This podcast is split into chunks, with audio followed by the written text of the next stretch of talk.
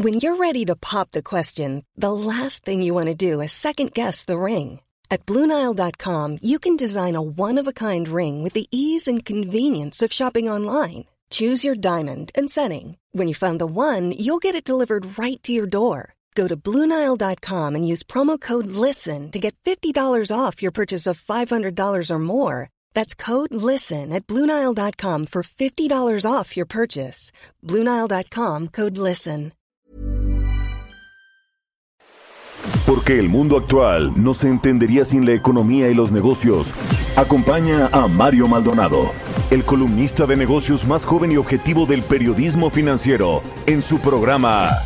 Bitácora de negocios. Sea Bugaber, presidente de la Confederación de Cámaras Industriales, destacó que una posible imposición de aranceles entre los socios del tratado entre México, Estados Unidos y Canadá de aprobarse los créditos fiscales a los autos eléctricos por parte del gobierno estadounidense provocará una guerra comercial.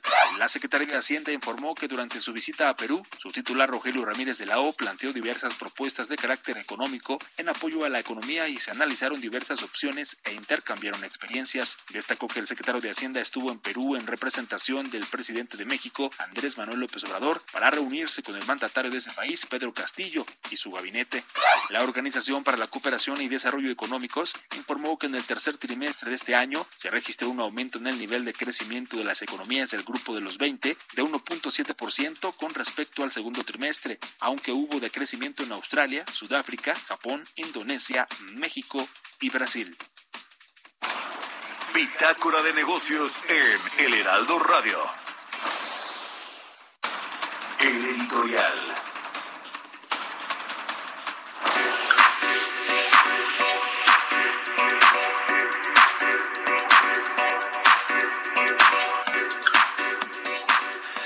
Pues ya le decía que ayer un ministro de la Suprema Corte de Justicia le dio entrada a esta controversia constitucional que presentó el INAI frente a este decretazo, este acuerdo del gobierno para blindar sus proyectos de infraestructura, sus obras de infraestructura, no solo las cuatro que ya conocemos que son los, las más importantes, el corredor transísmico, la refinería de Dos Bocas, el tren Maya y el aeropuerto de Santa Lucía, sino todas las que el gobierno crea que son eh, importantes y que pues eh, por esa importancia son de seguridad nacional o de interés público. Eh, esta es apenas un paso, esta es apenas un paso de lo que puede ser el revés completo a este decretazo del presidente López Obrador. La admitió, eso sí le voy a contar un poquito de los detalles, Juan Luis González Alcántara Carrancá, un ministro que propuso el presidente López Obrador. Fue quien le dio entrada a esta controversia constitucional en su ponencia. Eh, es un abogado, por cierto, eh, que pues estuvo cercano al exconsejero jurídico. Dicen que él fue el que lo propuso en, como, como presidente, como eh, ministro de la Suprema Corte de Justicia, pero además eh, de, esto, hay que recordar que la exministra o la ministra en retiro, Olga Sánchez Cordero, ex secretaria de Gobernación, actual titular, presidenta de la mesa directiva del Senado, pues hace unos días también dijo que el Senado pues se declara incompetente para promover esta controversia constitucional. Le, se le fueron con todos los opositores políticos en el legislativo, particularmente Lili Telles, ¿no? Eh, ¿Se acuerda? Porque pues Sánchez Cordero hace una década sí le había dado entrada desde el Senado, desde la Cámara de Diputados también fue ella quien promovió estas eh, controversias constitucionales contra decretos de Felipe Calderón y ahí sí le, eh, le, dio entrada a todos estos asuntos desde el legislativo. Entonces suena pues muy raro que ahora Olga Sánchez Cordero no quiera hacerlo, pero a quién le, eh, le, le, perjudica, digamos, o a quién deja mal parado este revés que le pueden dar al decretazo, por lo menos a dos secretarios eh, a Luis Crescencio Sandoval, secretario de la Defensa Nacional, y a Rogelio Ramírez de, la O de Hacienda, quienes eh, pues le, dijeron al presidente que esta era una vía posible para acelerar los proyectos de infraestructura y que no los detuvieran eh, por, por amparos, los derechos de paso de vía eh, por estas solicitudes de información. Ya ve que han salido reportajes de cómo se manejan los dineros en la 4T, incluidas las Fuerzas Armadas, y también a Jorge Nuño, el subsecretario de Infraestructura, quizá otrora poderoso subsecretario de, Infraestructura y ex titular de la Unidad de Inversiones de Hacienda, quien se está peleando, por cierto, la Secretaría con Jorge Arganis, el titular de la SCT y él fue quien puso sobre la mesa finalmente al presidente para que la firmara, la palomeara, para que la palomeara, vamos a decir así, esta, este acuerdo, este decretazo, ellos quedan mal parados y vamos a ver cómo actúa el Pleno de la Suprema Corte de Justicia con los ministros promovidos por el gobierno de López Obrador, Juan Luis González Alcántara, quien le dio entrada a esta, eh, a este, a esta controversia. Pero también está Yasmín Esquivel, está Margarita Ríos Farjat, está, estará ahora Loreta Ortiz. Deberán demostrar su independencia en esta y otras determinaciones del gobierno del presidente López Obrador. Ya veremos qué sucede. Lo cierto es que por donde se le ve hasta suspensión provisional todavía, no es ya definitivo que le dan revés el decretazo, pues sí son escandalosa. Ayer dicen que sacó chispas allá en Palacio Nacional. A ver qué dice hoy el presidente. Ojalá que esto no se traduzca en una mayor radicalización y polarización del país y del presidente, porque pues ya, ya tenemos mucho de eso. ¿Ustedes qué opinan? Escríbanme en Twitter, arroba Mario Mal y a la cuenta arroba Heraldo de México. Mario Maldonado en Bitácora de Negocios. Y bueno, como todos los miércoles, me da mucho gusto saludar a Carlos Reyes, analista económico, conductor. Mi querido Carlos, ¿cómo estás? Muy buenos días.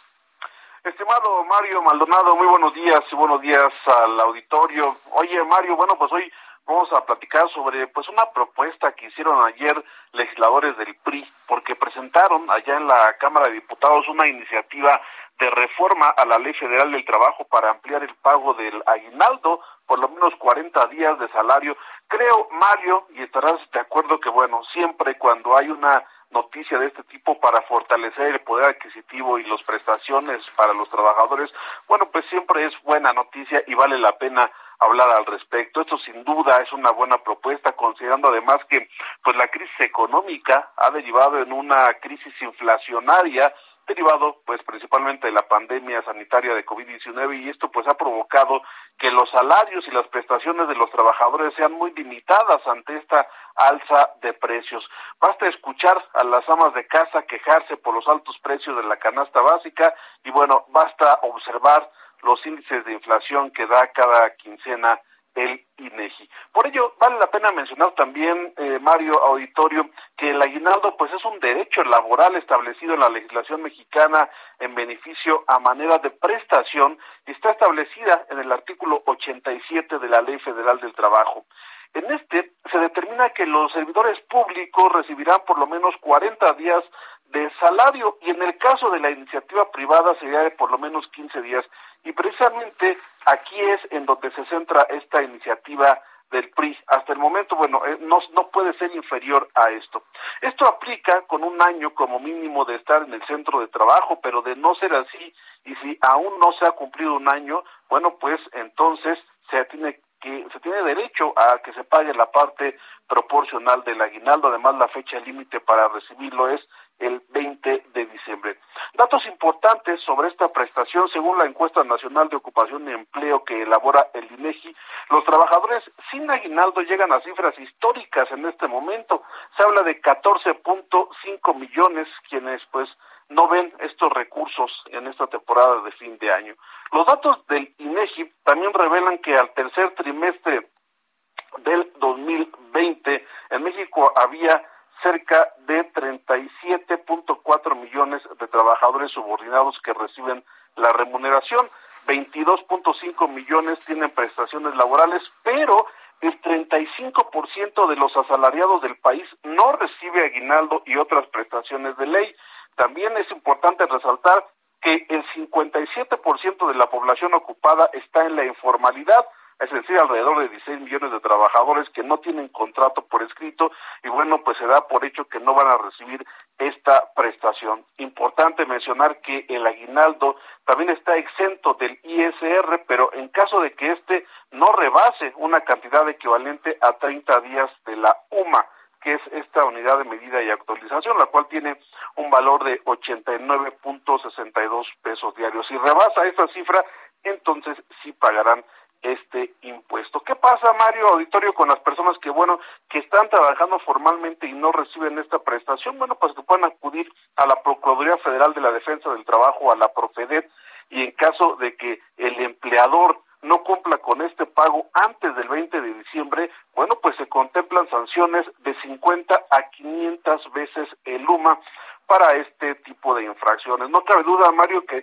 esta es una prestación que bueno, pues ya tiene muchos años establecida en México y que de alguna forma pues los trabajadores están esperando el fin de año y estas celebraciones para hacer frente a los altos consumos que se dan en estas fechas con esta prestación.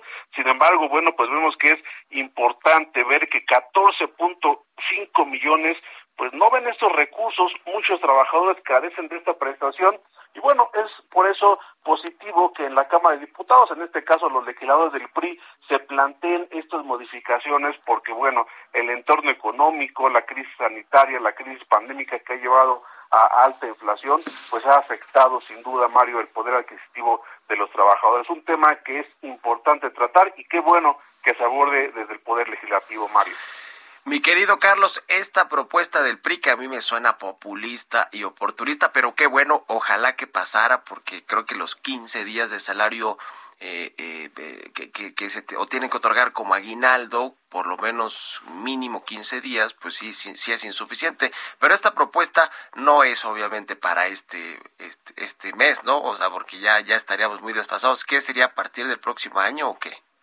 Claro, no, e, este, bueno, no, porque ya estamos hablando de que el 20 de diciembre es el plazo mínimo, ya estamos a unos días. El plazo máximo, ¿no? Para que se pague la Exactamente.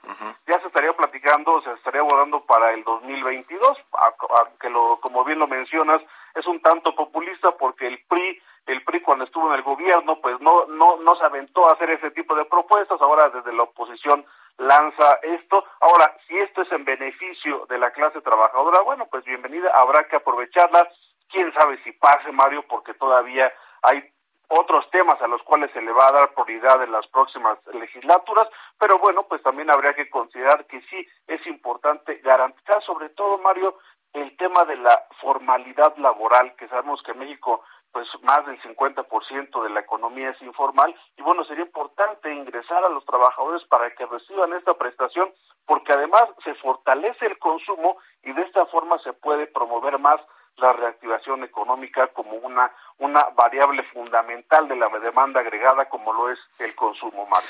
Pues sí, vaya que este, este mes de diciembre y quizá los primeros días de enero, ya después viene la cuesta, son eh, pues eh, tiempos de alto consumo, ¿no? De bienes y servicios y por eso se, han, se adelantan de pronto los aguinaldos, por eso la campaña del Buen Fin, los aguinaldos para los burócratas, para, es decir, para que aprovechen el Buen Fin y todas estas, estas campañas eh, eh, comerciales que pues tienen el objetivo, como dices, de reactivar la economía, de que haya un mayor consumo y que pues todos los participantes de los negocios que tienen que ver con lo que se adquiere en estas fechas, pues puedan puedan aumentar sus ingresos, en fin. Oye, ¿cómo le hacemos los que los que no estamos así como que en la nómina y eso para recibir el aguinaldo? Que estamos por honorarios, mi querido Carlos, nos quedamos sin aguinaldo, ¿verdad?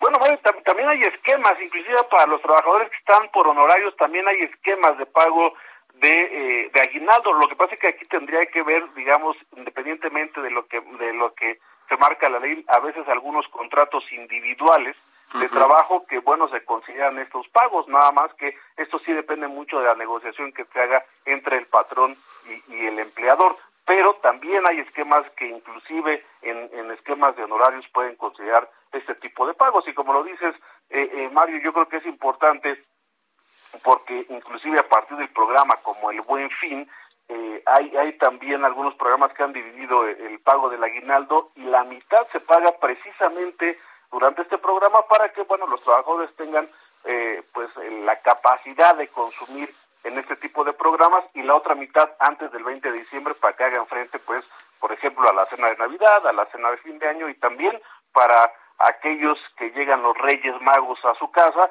bueno, pues también tengan recursos para hacer frente a este tipo de gastos. Pues sí, la verdad es que si no se pueden ahorrar los bonos, los ingresos extra para que cuando llegue diciembre nos autorregalemos nuestro aguinaldo, ¿no? Casi, casi como con las afores, ¿no? Con las aportaciones voluntarias para que cuando ya nos venga el aguinaldo, o en el caso las afores nos retiremos, pues tengamos mejores eh, ingresos, una mejor percepción. En fin, mi querido Carlos, muchas gracias como siempre. ¿Dónde te puede seguir la gente? Recuérdanos tus redes sociales.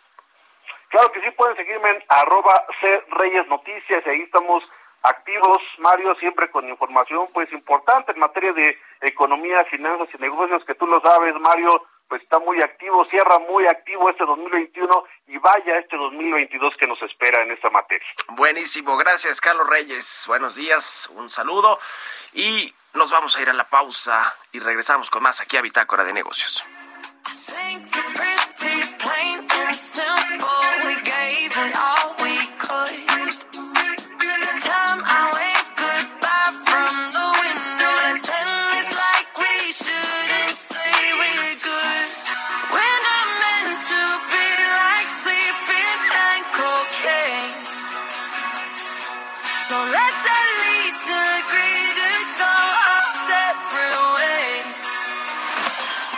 Continuamos en un momento con la información más relevante del mundo financiero en Bitácora de Negocios con Mario Maldonado. Regresamos. Heraldo Radio.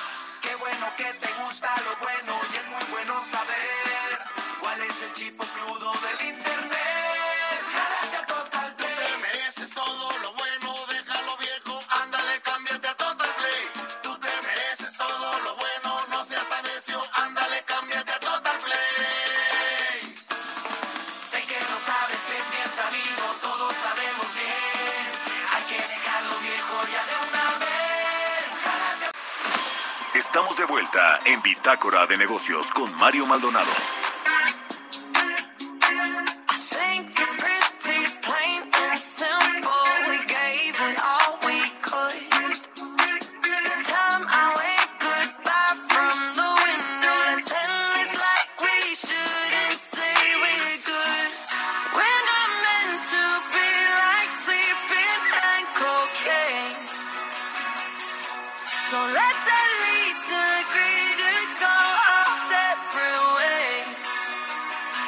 Gonna judge you when you're real.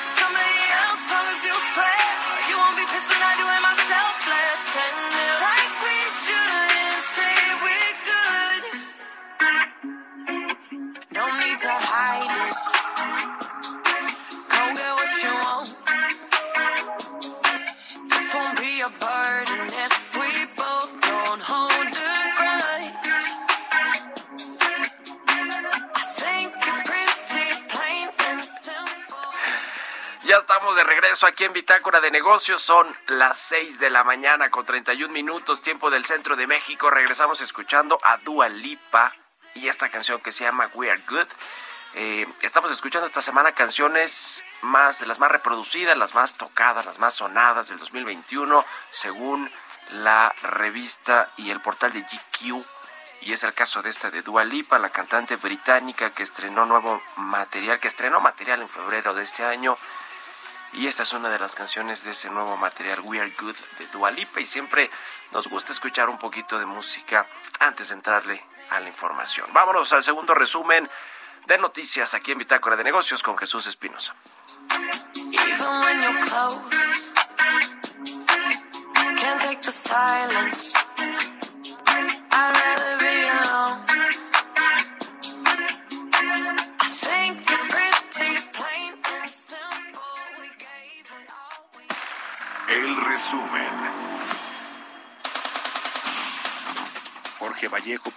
presidente y director general de la empresa Mitsubishi Motors de México, señaló que nuestro país debe considerar acciones para encaminar la ruta hacia los autos eléctricos ante los incentivos que el gobierno de Estados Unidos quiere aplicar a los compradores de estos vehículos en ese país y que le darían ventaja en la atracción de inversión por parte de los fabricantes de la industria automotriz.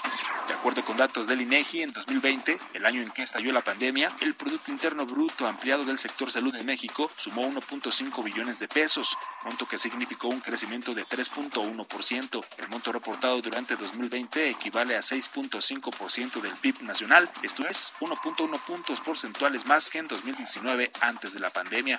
Los beneficiarios de la beca Jóvenes Construyendo el Futuro, impulsada por el gobierno federal, recibirán un aumento en el pago del monto en proporción con el incremento del 22% en el salario mínimo anunciado hace algunos días y que entrará en vigor a partir del próximo año.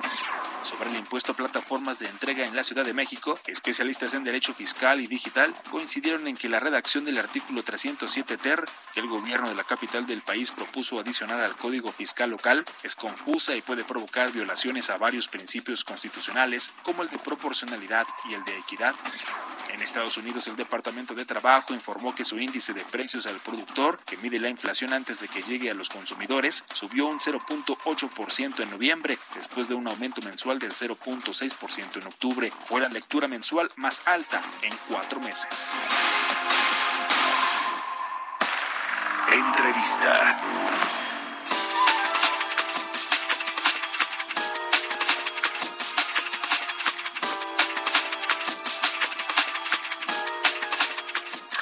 Y bueno, ya le decía al inicio del programa que vamos a platicar con el presidente de la Asociación de Bancos de México, Daniel Becker, pues sobre cómo cierra eh, la banca comercial en México el 2021, qué esperar para 2022 y otras cositas. ¿Cómo estás, Daniel? Buenos días. Aquí, Mario, ¿cómo estás? Qué gusto saludarte, muy buen día. Muchas gracias por estos minutos, como siempre, aquí para nuestro espacio en el Heraldo Radio. Eh, pues un balance rápido de lo que fue el 2021, mi querido Daniel, ¿cómo cierra la Even when we're on a budget, we still deserve nice things. Quince is a place to scoop up stunning high-end goods for 50 to 80% less than similar brands. They have buttery soft cashmere sweaters starting at $50, luxurious Italian leather bags, and so much more. Plus, Quince only works with factories that use safe, ethical, and responsible manufacturing. Get the high-end goods you'll love without the high price tag with Quince. Go to quince.com slash style for free shipping and 365-day returns. La banca en México este año que pues siguió siendo un tanto complicado por las secuelas del COVID o por las nuevas cepas y variantes de este virus? Yo te diría, la primera importante conclusión desde el punto de vista de la industria es que los, los criterios contables especiales que estableció la Comisión Nacional Bancaria de Valores fueron muy positivos. Afortunadamente, la gran mayoría de la cartera despertó y despertó de forma adecuada. Eh, desafortunadamente, sí murieron en nuestra empresa, en nuestro país, más de un millón de empresas. Creo que otra, otra, otra reflexión interesante es que la banca, después de una de las peores crisis que hemos vivido en los últimos 100 años, la banca salió fortalecida. Mario, los niveles de capitalización del, de la industria están por encima del 18%, con un exceso de liquidez, como bien tú sabes, de prácticamente 1.3 billones de pesos.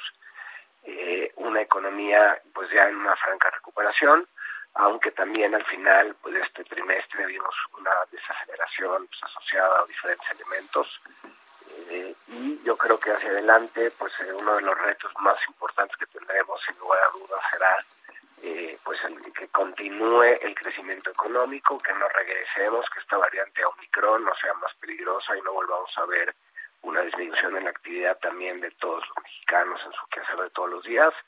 Y por supuesto, mi estimado Mario, pues ver cómo queda la eh, política monetaria en Estados Unidos también con una inflación que parece que ha tenido choques de precios, claro, asociado al, a la alta demanda que hay en Estados Unidos por las por los estímulos fiscales, pero pues eh, probablemente veamos a mediados del próximo año, principios del otoño, ya incrementos en la tasa de Estados Unidos y por supuesto el famoso tapering este que es en, la compra de menos activos, hasta eso ya inició. eh, hablando de tasas de interés, Daniel Becker, presidente de la Asociación de Bancos de México, eh, a los bancos, al sistema financiero, le beneficia que aumenten las tasas de interés. Mañana, por cierto, ah, no, hoy es miércoles, sí, mañana hay decisión de Mañana política política monetaria aquí en México. Eh, ¿Le beneficia o no a los bancos que aumente la tasa? Pues eh, mira, eh, Mario, la verdad es que tiene su, eh, generalmente si sube la tasa es probable que pueda haber un poco más de margen para los bancos, pero también acuérdate que el, el incremento de tasas por parte del Banco Central tiene co- como objetivo inhibir el, el- la circulación del, del crédito, es decir, encarecer el crédito para que haya menor actividad y disminuir las presiones inflacionarias. Entonces, desde el punto de vista que sí se genera, o sea, digamos, cuando tienes tasas muy, muy pequeñas o negativas, como sucede en algunos países de Europa o Japón, pues básicamente ves que la banca es un, no, no tienen capacidad y no tienen grados de libertad para generar pues utilidades e ingresos. Ahora, un, ya un escenario como el que estamos viendo en México con tasas del 5%, nos parece que ahí hay un buen margen para todos. Si sigue subiendo un poco la tasa, si, si vemos incrementos adicionales, pues no es no hay tanta elasticidad a la demanda, pero pues si esto continúa, evidentemente sí va a tener un impacto, que es justamente lo que se persigue con la política monetaria, pero la verdad, Mario, es que pues no creemos que sea, primero sí creemos que sea temporal, es decir, más, más larga, pero sí va a haber una temporalidad, creemos que la, la, la, inflación regresará a sus niveles en el primer cuarto del 23, del 2023, pero pues no, si la tasa continúa con estos incrementos graduales, en realidad para la tasa es benigno, aunque creemos que bueno, estos niveles ya para continuar con el crecimiento económico y que no sea un insumo tan caro es adecuado, pero sí puede tener algunos efectos. Se espera que mañana suban la tasa 25 puntos base, que queden 5.25% al cierre de este año. Ya veremos qué deciden mañana los integrantes de la Junta de Gobierno del Banco Central. Eh, eh, con respecto a la recuperación que, nos hablabas, ya nos decías que están bien capitalizados los bancos en México, que tienen mucha liquidez. Eh, ¿Cómo hacer que se reactive la demanda de créditos? Creo que uno de los renglones que sí estuvo pues muy activo incluso durante la crisis fue el crédito hipotecario, pero, pero no los demás, ¿no? El crédito automotriz, el crédito al consumo, el crédito para las empresas. ¿Cómo, cómo hacerle para pues que toda esa liquidez que hay en el sistema bancario, Daniel, pues eh, se vaya a, lo productivo, ¿no? A la economía, a reactivar la economía y todos los sectores e industrias importantes. Claro, bueno, eh, déjame, otro, otro tema que creo que es relevante, Mario. Hoy también hay política monetaria del FED, ¿no? Hoy, sí, hoy sí, también tenemos la decisión del FED y creo que es importante también porque hay una relación, como tú sabes, muy, muy, muy, muy intrínseca, muy directa. ¿Cómo generar? Mira, generalmente lo que hemos visto, Mario, nosotros tenemos un estudio dentro de la ABM donde vemos primero que cuando hay una expansión, un, proceso, una, curva de, expansión de la economía, se relaciona, hay una correlación positiva de prácticamente 0.81, o sea, prácticamente muy cercano a uno. ¿Esto qué quiere decir? Que si la economía crece, la demanda de crédito también crece, no necesariamente proporcional, muchas veces más, si es que hubo un rezago muy, profundo en el pasado, o a veces solamente acompaña el crecimiento. Ahora también es importante agregar que siempre vemos un, un, un rezago entre la recuperación económica y la recuperación del crédito de alrededor de nueve meses. Entonces, ¿qué, ¿qué, debemos de ver hacia adelante? Si continúa este ciclo expansivo, que creemos que sí, hemos visto no con la misma, con el mismo dinamismo, pero evidentemente en un ciclo expansivo, seguramente para, muy probablemente para principios finales del año ya estemos recuperados entre los prepandemia. Como bien tú dices, el crédito hipotecario en México siempre ha estado en los ha sido sorprendente que sigue creciendo a niveles de tasas del 9% y ahí yo creo que lo que empezará, lo que empezamos vamos a empezar a ver una vez que también vemos sector terciario como turismo y comercio recuperándose también estos segmentos indiscutiblemente vamos a empezar a una demanda. Y es lógico Mario que haya que no sea paralelo que no sea inmediato no la gente una vez que viene este ciclo de expansión también quiere ver que hay elementos de certidumbre que las cosas estén mejor. es, hace sentido que tengamos este rezago de nueve meses. Por lo, por lo tanto, sí creo que vamos a poder llegar quizá a final de este año a, saldos stock iguales prepandemia y hacia adelante la banca yo estoy seguro que será un agente de la economía muy importante que ayudará a la recuperación económica en el 2022. Oye, quiero aprovechar y, me acordé, te lo juro que te iba a preguntar otra cosa, pero me acordé en los últimos cinco segundos. Ricardo Monreal, el, presidente de la Junta de Coordinación Política del Senado, dijo que quiere reactivar el tema este de la regulación de las comisiones. Creí que eso ya había quedado ahí, ¿no? Ya, ya se habían quitado algunas, cancelado algunas comisiones, pero dice que va por ese tema de nueva cuenta. Eh, acuérdate que, bueno, primero el presidente sí comentó, no sé si lo acuerdas, que, no sé si te recuerdas, comentó que durante tres años no le iba a tocar, eh, el senador comenta que ya pasaban estos tres años, y también yo creo que no hay que olvidar que, bueno, estamos ya en, en épocas pues de mucho movimiento, ¿no? Y es importante que cada uno de los potenciales integrantes del gobierno y de los diferentes partidos pues empiecen a, a generar elementos de atención. Eh, yo creo que sí, por supuesto, más que un tema de tasas, porque como tú sabes, Mario, nosotros siempre hemos creído que el mercado identifica eh, y, pone precios y por eso hay competencia.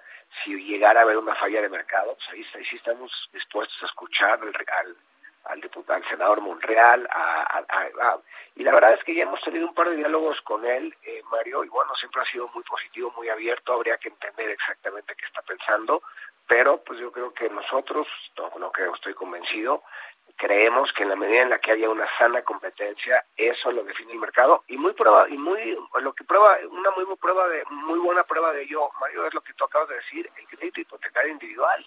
A pesar que hemos visto ya las últimas reuniones, las últimas cuatro reuniones de política monetaria, subiendo la tasa del Banco de México, la gente sigue pudiendo contratar créditos a un dígito.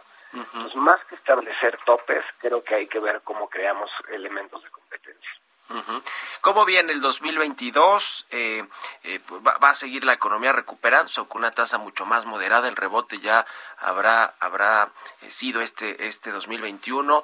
¿Cómo cómo viene el, panorama con pues este aumento de tasas en el mundo, no? Con esta relajación de la política monetaria en los Estados Unidos, que es como nos decías hoy hoy edición de la Fed y, y más que que, no va a aumentar pues la tasa de interés, pero sí lo importa mucho lo que digan, ¿no? Los integrantes de la Reserva Federal de Estados Unidos para calcular el tiempo en el que va a suceder este aumento de tasas de nueva cuenta.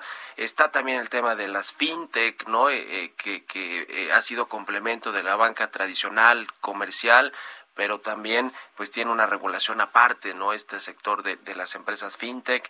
Eh, hay nueva gobernadora del Banco de México que ya entrará en funciones a partir del próximo año. ¿Cómo ven todo el panorama, el escenario 2022, Daniel? Pues mira, Mario, ya lo, creo que acabas de hacer un bastante resumen muy completo, está retador, eh, pero con una banca robusta. Mira, en términos de riesgos para el crecimiento a la baja, pues evidentemente un riesgo que vemos en el horizonte es que vuelva a haber una un recrudecimiento de la pandemia, ¿no? Y que otra vez tengamos que entrar a medidas que ya habíamos pensado que habían acabado o terminado, esperemos que no sea el caso. Otra cosa que es preocupante es que se prolonguen todos esos cuellos de botella, ¿no? Asociados al consumo, a, la, a, cómo se paró la economía y luego los estímulos fiscales, particularmente en Estados Unidos, y al cambio de, de consumo de los americanos que dejaron de consumir servicios para consumir duraderos y que estos cuellos de botella permanezcan. Por supuesto, lo que tú acabas de decir, uno de los riesgos creo que más importante está asociado a la inflación y tendrá que ver cómo reaccionan los mercados emergentes ante la, ante la normalización de la tasa en Estados Unidos y por supuesto esto traerá episodios de volatilidad y eso implica riesgos y percepción a veces de esperar a ver qué pasa y que el gasto de inversión sea menor al esperado. Por otro lado, quedamos positivo, Mario, de cara al 22. Eh, que los contagios no vuelvan a exponenciarse. Parece que Omicron no está por definirse, pero que no es tan contagiosa, que los estímulos que están eh, eh, poniendo en Estados Unidos sirva para que los consumidores e inversionistas generen confianza. Y por, yo creo que, por supuesto, el TEMEC, el TEMEC es un elemento que no hay que perder de vista y también asociado a lo que ha pasado en Estados Unidos con las cadenas de suministro. Eh, me parece, Mario, que si nosotros tenemos la capacidad de aprovechar este momento muy particular que está viviendo la economía en el mundo, la tensión entre los norteamericanos y los chinos, eh, en nuestra posición geográfica, inclusive con una normalización de la tasa de Estados Unidos, pues eh, México podría sortear de forma adecuada la crisis. Creo que es un año retador, pero pues tú has visto los precios del petróleo se han mantenido altos eh, y, algunos de los elementos que están establecidos en la política de ingresos de la Federación pues, contemplan algunos elementos que nos parece que son que, son, que se pueden cumplir, como es el precio del petróleo, algunos, bueno, retadores, ¿no? Como el crecimiento esperado del 4.1, como tú sabes, la mayoría de los analistas lo está poniendo entre en un rango de 2.5 a 3.5% de crecimiento. Pero yo creo, yo estoy seguro, Mario, que si sabemos de verdad capturar el valor del, de la coyuntura, pues México puede ser un país muy privilegiado en este contexto y pues es un poco lo que nosotros estamos apostando a que así sea y que veamos eh, acciones de gobierno que nos permitan tener un crecimiento por encima del 4% y en ese sentido, bueno, pues la banca eh, siempre ve con mucho ánimo y con mucho eh, con mucho optimismo una actividad económica robusta. Muy bien, muy bien, Daniel. Muchas gracias, como siempre, por estos minutos. ¿Sí va a haber eh, eh, convención bancaria el próximo año presencial? Sí, sí, sí va a haber. Eh, las fechas, pues ya prácticamente, pues no las son son tentativas, aunque definitivas, salvo que haya un cambio, ¿no? Ya sabes que cuando se hace una convención de esta, pues depende de muchos actores y personajes, y por supuesto queremos que nos acompañe el presidente y algunos otros eh, keynote speakers que espero, Mario, tú que sé que nos vas a acompañar, va a ser una, creo que creemos que si los los paneles que estamos armando y los conferencistas que invitamos nos aceptan, será una gran convención. Y estamos simplemente por determinar la, la fecha será 24 y 25 de marzo y lo único que nos resta es definir eh, eh, la posibilidad de el lugar. Hay tres opciones para que no sepas, está la Ciudad de México, está Acapulco y está Mérida. Muy bien, pues estaremos muy pendientes, mi querido Daniel. Eh, gracias por estos minutos como siempre y muy buenos días. Al contrario, María, muchas gracias. Te mando un fuerte abrazo, muy felices fiestas y muy, muy, un, abrazo fuerte para ti y para todo tu auditorio. Igualmente es Daniel Becker, el presidente de la Asociación de Bancos de México. 6 con 48 minutos, vamos con las historias empresariales. Historias empresariales. Y hablando de criptomonedas, Mastercard reveló que en 2022 cuatro de cada diez personas usarán criptomonedas. Es una encuesta de esta firma. ¿De qué se trata? Nos cuenta Giovanna Torres. De acuerdo con datos del índice de nuevos pagos de Mastercard, 4 de cada 10 personas planea usar criptomonedas el próximo año. Según la consultora Finder, 12% de la población local usa alguna criptomoneda, cifra que supera la medida global del 11.4% y más de la mitad utiliza Bitcoin, la moneda más popular del mercado. El estudio señaló que de los usuarios de cripto en México, el 46.3% son hombres y el 53.7% son mujeres por lo que las mujeres son 1.1 veces más propensas a usar este tipo de instrumento financiero. El panorama nacional contrasta con la de otros países, donde los hombres son 1.5 veces más propensos a usar cripto que las mujeres. En 2020, las operaciones con cripto en los países representaron 23 millones de dólares, según la firma de investigación Atlántico. Se espera que el 2021 cierre con por lo menos un 70% más de volumen de capital Dada la rápida evolución del sistema, para 2022 podría haber un crecimiento de tres dígitos. Junto con Argentina, Chile y Colombia, los cuatro países concentran más del 70% de los emprendimientos blockchain de la región. Además, el ecosistema fintech en México experimentó un exponencial desarrollo en los últimos años. Desde el 2016 registró un 23% de crecimiento anual promedio y ya hay más de 400 startups dedicadas a brindar servicios relacionados a cripto y promover la educación financiera de acuerdo al reporte Finovista FinTech Radar. Para Bitácora de Negocios, Giovanna Torres.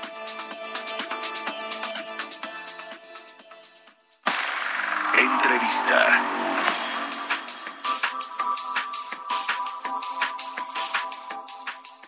Y bueno, ya le decía que vamos a platicar con eh, Fausto Barajas, analista del sector de infraestructura, sobre este revés, por lo menos temporal, eh, eh, al, decreto del presidente López Obrador para blindar proyectos de infraestructura. ¿Cómo estás, mi querido Fausto? Buenos días. ¿Qué tal, Mario? Buenos días, buenos días al auditorio. ¿Cómo viste esto de ayer de la Corte que le da entrada a esta controversia que propuso, que promovió el INAI? Mira, yo lo veo en dos partes. Uno, me parece que es este, adecuado, bueno que, que la Corte responda y tenga reflejos, déjame decirlo, independientes del Poder Ejecutivo, lo que está pidiendo el Poder Ejecutivo, en un decreto que a todas luces pues tiene unos rasgos, déjame decirlo, desde el punto de vista democrático autoritarios en la manera que quiere reservar la información y más en un contexto donde el Ejecutivo está metiendo en todo lo que pueda el ejército para realizar obras que en cualquier democracia son hechas por el poder civil, digamos, ¿no? No por el ejército. Desde el punto de vista de la ejecución, ayuda, pero de todas maneras, eh, yo creo que el gran tema, ya desde el punto de vista de la ejecución de las obras, no de la parte jurídica, legal, de lo que representa en una democracia, no creo que vaya a tener gran impacto. Las obras se van a seguir haciendo como se están haciendo, que se están haciendo a la carrera, sin, sin proyectos ejecutivos, sin los premios ambientales adecuados, es decir, sin dejar que los proyectos se maduren como típicamente se deberían realizar grandes obras de infraestructura y donde habría deberían tener una mayor digamos un debate hasta técnico para ver si deben realizar o no y en qué términos. De hecho, ya hemos visto que la mayoría de estas obras que el presidente ha impulsado ya tienen grandes desvíos en los presupuestos, en los tiempos y seguramente se han pasado por el arco del triunfo permisos ambientales, normativos para realizarlas. Creo que eso no, no se va a detener con el decreto. De hecho, todavía, aún con el decreto, la parte de transparencia, el mismo gobierno puede reservar obras o temas por seguridad nacional siempre y cuando lo justifique ante los comités de transparencia, que creo que por ahí va a ir muchas de estas cosas porque las está haciendo el ejército. Entonces es bueno, Mario, en términos eh, legales, jurídicos, desde el país, el, el Poder Judicial tenga una independencia de lo que está pidiendo el Poder Ejecutivo. Desde el punto de la ejecución de las obras, desgraciadamente creo que vamos a seguir viendo obras que están hechas al aventón y a la carrera. El tema de la seguridad nacional y el interés público, que es uno de los argumentos con los cuales se busca que este acuerdo, decreto, decretazo, pues surta efectos y, no le ponga piedritas, vamos a decirlo así, a las obras de infraestructura. Ese, ese tema, eh, ¿crees que sí lo van a echar para atrás? Porque un poco lo que, lo que decidió la Corte es que se va a transparentar todo este asunto, ¿no? Que debe de, de darse información pública sobre cómo se entregan contratos, pero lo de seguridad nacional también va para atrás? Mira, eso, a ver, sin duda va, vas a tener que tener transparencia, pero el tema de seguridad nacional, de todas maneras, la ley te permite en cualquier proyecto, aunque no existiera el decreto, reservar información por cuestiones de seguridad nacional.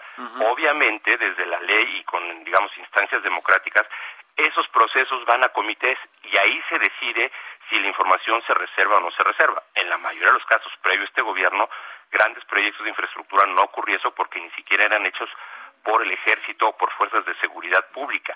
En los casos en que proyectos se llegaron a realizar por el ejército, seguridad pública, por lo regular se reservan eh, por el tema de seguridad nacional, se adjudican directamente. En ese sentido, creo que mientras el ejército siga haciendo las obras de infraestructura que no deberían ser hechas por el ejército en este país, creo que van a seguir teniendo pretexto, van a seguir teniendo, eh, digamos, un halo para poderlas blindar y reservar la información. Creo que ahí, digamos, habría que ver qué pasa si la resolución se, se mantiene y que se solicite información por ciudadanos o por instancias independientes del gobierno para ver si la información se entrega como se requiere o se pide. Pues ya veremos qué pasa, porque además esta es apenas la admisión de esta controversia. Vamos a ver en qué acaba todo este asunto, ¿no? Y qué claro, y vendrán más amparos, ¿eh? O sea, es, bueno desde el punto de vista democrático que estas cosas se, se, se digamos, se haya contrapesos y se intente que no vayan en el sentido en que lo está pidiendo el Ejecutivo. Debería ir más allá, hasta los permisos y estas cosas que en cinco días, ¿no? Que nunca se había visto.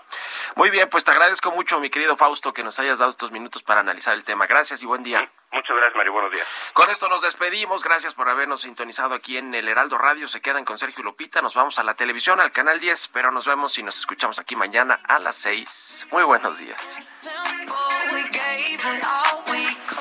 Esto fue Bitácora de Negocios con Mario Maldonado, donde la H suena y ahora también se escucha una estación de Heraldo Media Group.